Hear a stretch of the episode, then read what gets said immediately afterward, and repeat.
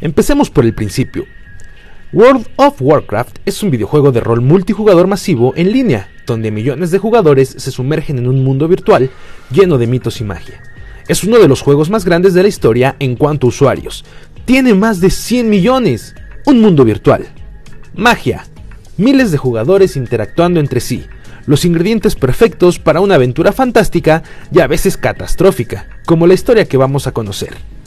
En 2005, millones de jugadores de WoW estaban perplejos ante lo que más tarde se conocería como la primer pandemia en un videojuego. Cientos de foros y páginas en internet no daban crédito. La causa de la enfermedad, un hechizo altamente contagioso llamado Corrupted Blood. Los desarrolladores del juego, Blizzard Entertainment, decidieron agregar una nueva mazmorra en la que se encontraría un jefe, Hacker the Soul Flare, mejor conocido como el dios de la sangre. Hacker fue programado para atacar con el hechizo Corrupted Blood, mismo que infectaría a los jugadores causándoles daño a su salud cada cierto tiempo, y también podía ser contagiado a jugadores que pasaran cerca de los infectados.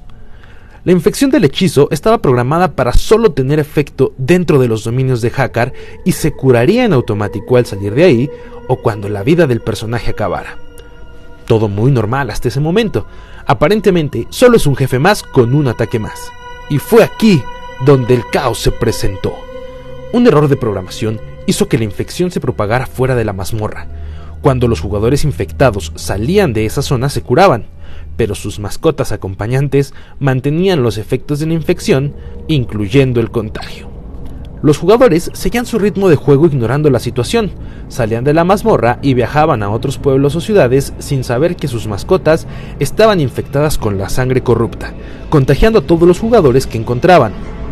Y sí, la plaga había comenzado. De aquellos días donde la plaga estaba completamente fuera de control. La situación era crítica, todos estaban muriendo y nadie tenía ni una explicación ni una cura. El virus podía ser controlado por los jugadores de alto nivel, pero acababa con la vida instantáneamente de los jugadores novatos. En muy poco tiempo, las calles y plazas de las ciudades más habitadas comenzaron a llenarse de cadáveres y esqueletos de aquellos que no sobrevivían. Muchos usuarios decidieron abandonar las ciudades para aislarse en áreas desoladas o simplemente dejar de jugar para no contraer la infección, pero al igual que en una película de zombies, esto solo prolongó lo inevitable. Hubo muchas reacciones diferentes por parte de los jugadores en WoW, pero tenían un gran parecido con el comportamiento en la vida real en crisis pandémicas. Es aquí donde los epidemiólogos comenzaron a mostrar un gran interés en la situación. Los médicos especialistas en epidemias estudiaron y analizaron las conductas de los usuarios. Los que tenían poderes curativos los usaban para ayudar a los infectados, algunos guiaban a otros hacia zonas no infectadas y también había gente que buscaba esparcir la enfermedad. En definitiva, World of Warcraft estaba sufriendo un fenómeno inesperado por todos. Hubo intentos de cuarentenas por parte de Blizzard, pero los usuarios no hicieron caso. Había muchos que disfrutaban difundir el caos por todos lados. Las líneas telefónicas de la desarrolladora se saturaban con quejas por parte de los jugadores que habían perdido todo dentro del juego. Recuerden que se trata de un juego donde hay gente que invierte años de su vida. La pandemia no tuvo piedad con ellos. La pandemia no cedía. Los desarrolladores estaban aterrados al ver cómo todo moría y lo peor es que no sabían qué hacer.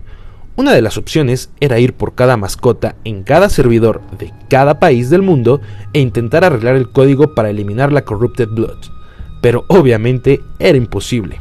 Fue un mes de caos, incertidumbre, desesperación y pandemia. Cuatro semanas le tomó a Blizzard arreglar el problema haciendo que las mascotas fueran incapaces de contraer los efectos del hechizo.